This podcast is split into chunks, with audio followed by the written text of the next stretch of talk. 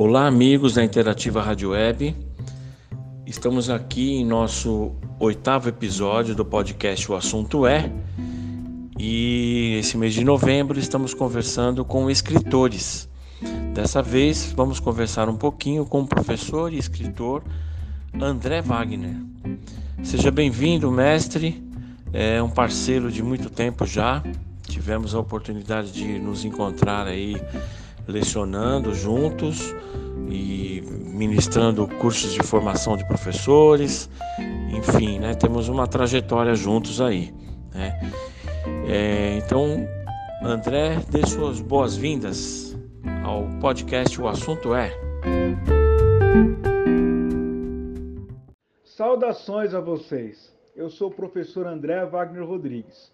E antes de me apresentar, eu quero dar as boas-vindas, quero agradecer a todos vocês ouvintes da Interativa Rádio Web de Inhuma, Piauí, e ao podcast O Assunto É, que está sendo aí gerido, que está sendo organizado por meu amigo Vicente Cândido. É uma honra, um prazer falar de tudo aquilo que eu gosto, né, de educação, de leitura, escrita, de história, de filosofia.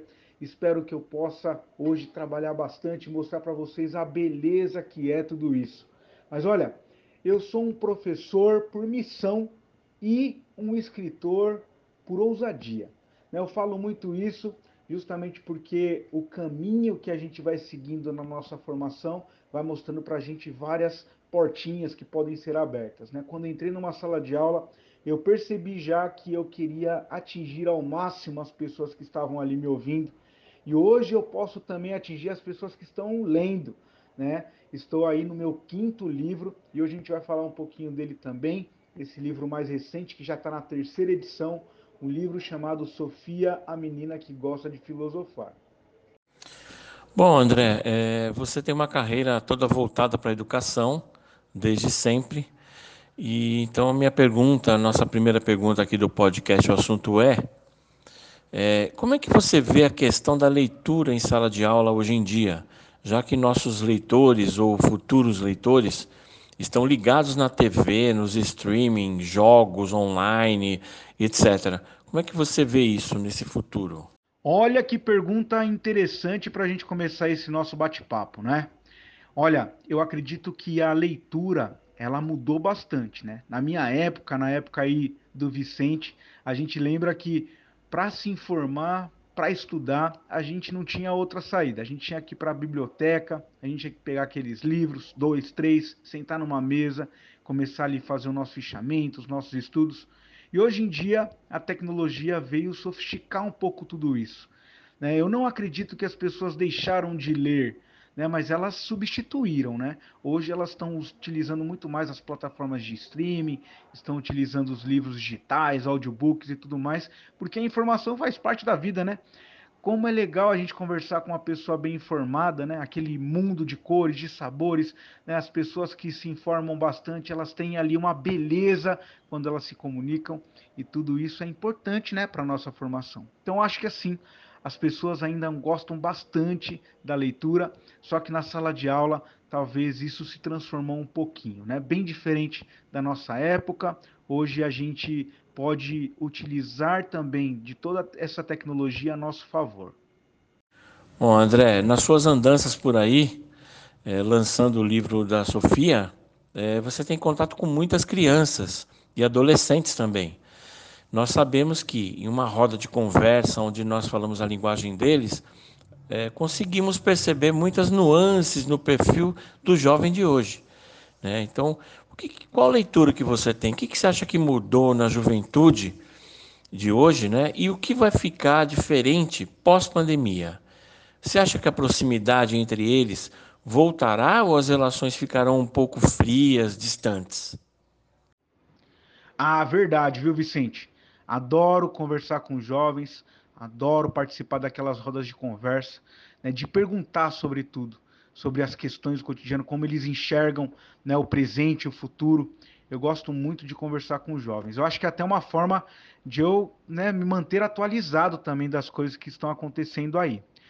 Olha, lógico que a pandemia fez com que as relações humanas modificassem muito, né? Então não falo só dos jovens, mas de todos nós. As relações elas ficaram um pouco mais distantes por um lado, mas só que a tecnologia veio ajudar a gente, né, a manter essa chama acesa né, dessa, dessas relações humanas que são tão importantes, né?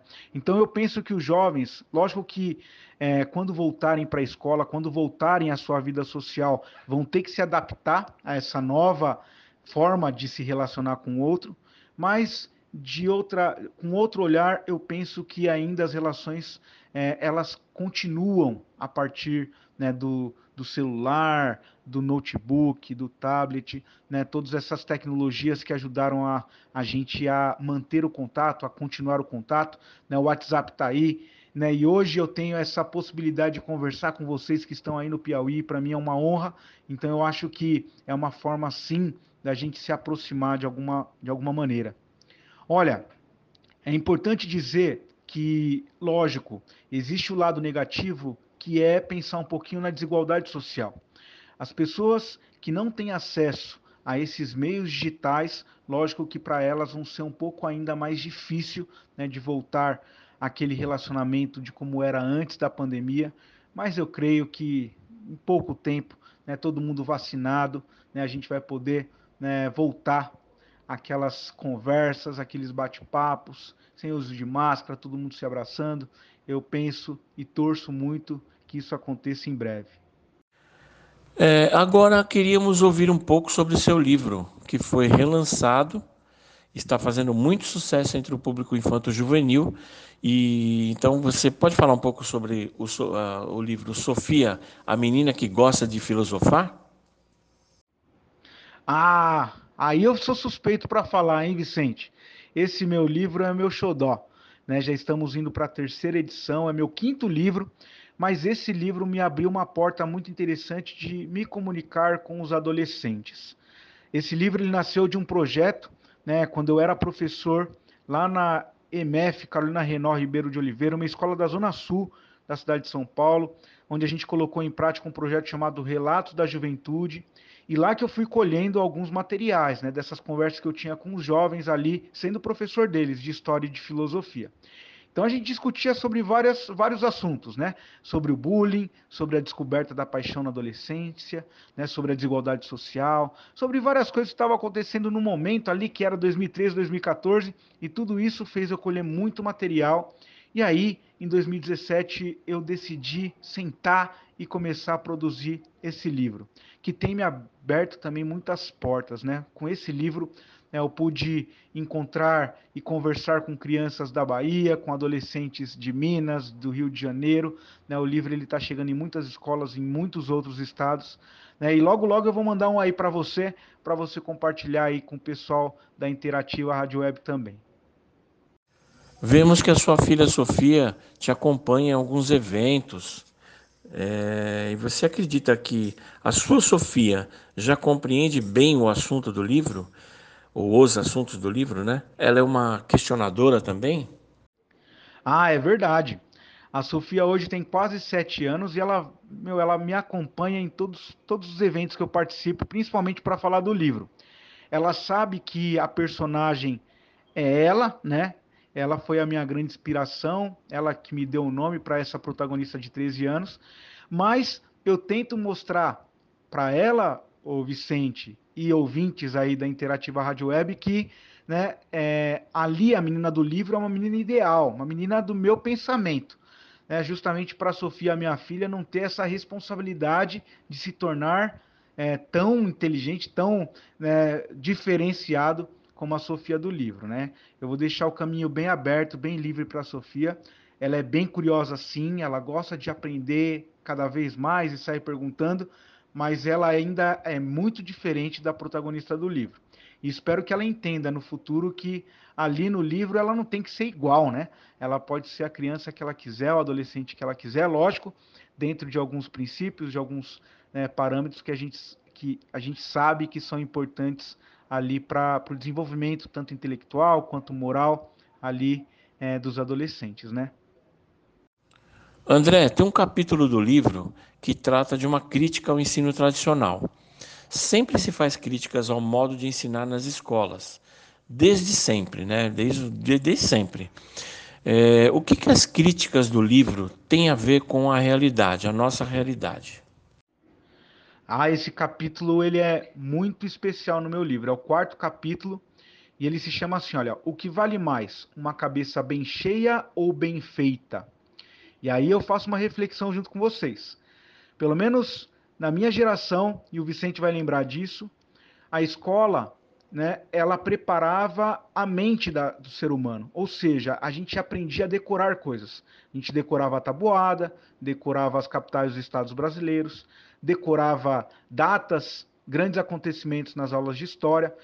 Né, na aula de biologia a gente via ali o que cada, né, como que funciona a célula, né, e, e, bom, enfim, são coisas que faziam com que a gente decorasse, ou seja, a gente acumulou muitas informações.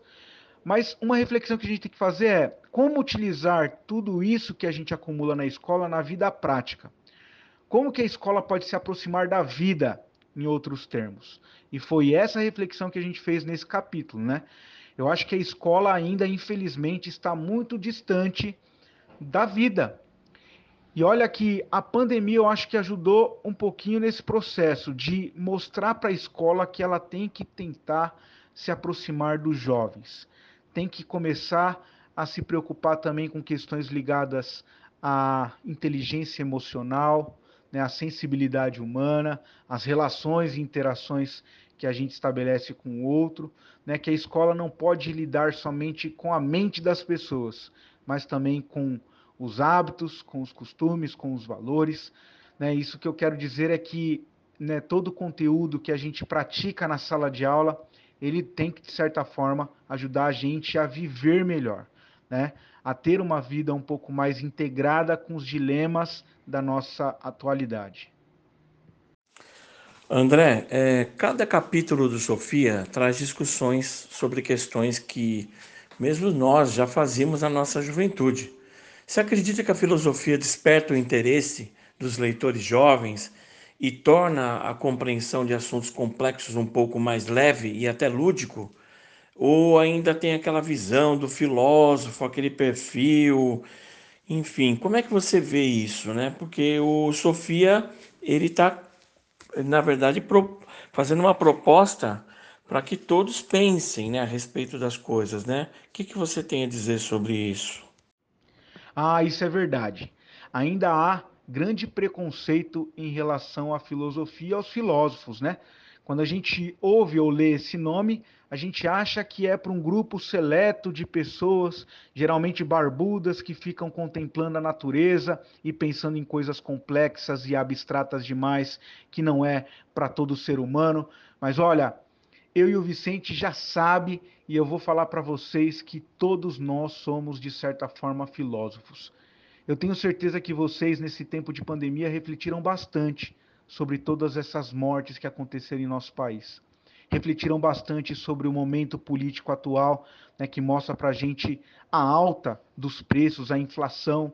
Tenho certeza que você pensou né, sobre esse acidente trágico com essa cantora chamada Marília Mendonça e refletiu, fala, nossa, como ela, tão jovem, 26 anos, partiu tão cedo.